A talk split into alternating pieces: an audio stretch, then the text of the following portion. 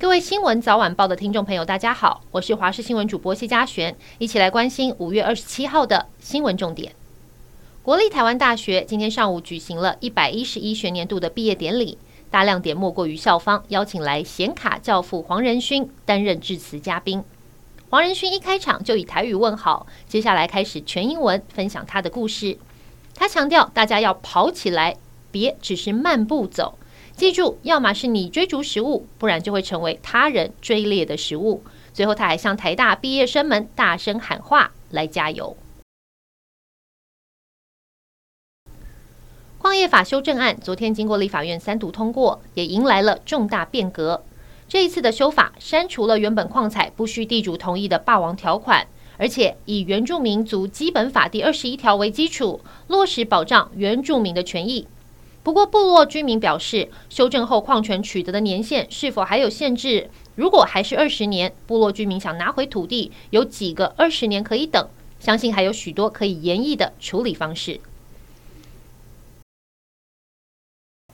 国民党总统参选人侯友谊晚间在脸书贴出和前总统马英九的见面照片，除了感谢马英九分享对台海的深入看法，也说两个人对于台湾的和平、繁荣、永续都有同样的坚持。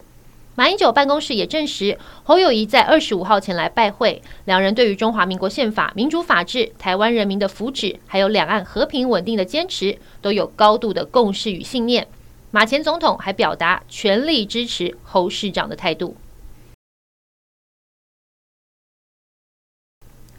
民进党在中执会通过了征召吴峥、曾博瑜参选新北市艰困选区的立委，还和政治评论员李正浩合作，以无党籍的身份参选新北永和立委。不过消息一出，绿营内部炸锅。有民进党年轻政治工作者，还有国会助理发起连署，表示曾经偷拍、控制及威胁女性的候选人不应该合作。如果合作，民进党要我们相信什么价值？不过对此，李正浩回应：进厨房就不会怕热，这些是他过去被抹黑的事情。司法最后判决一审、二审定谳，都是爆料者败诉，足以证明这是抹黑爆料。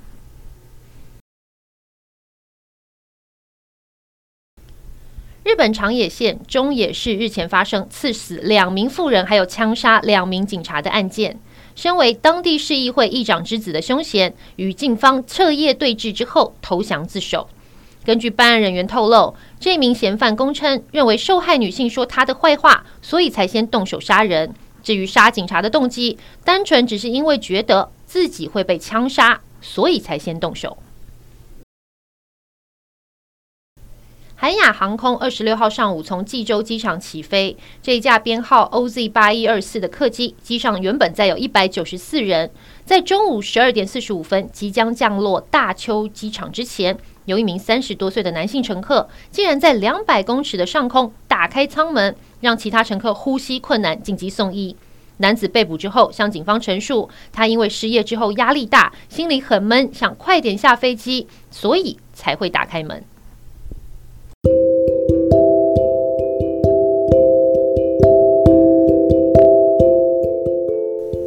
以上就是这一节新闻内容，感谢您的收听，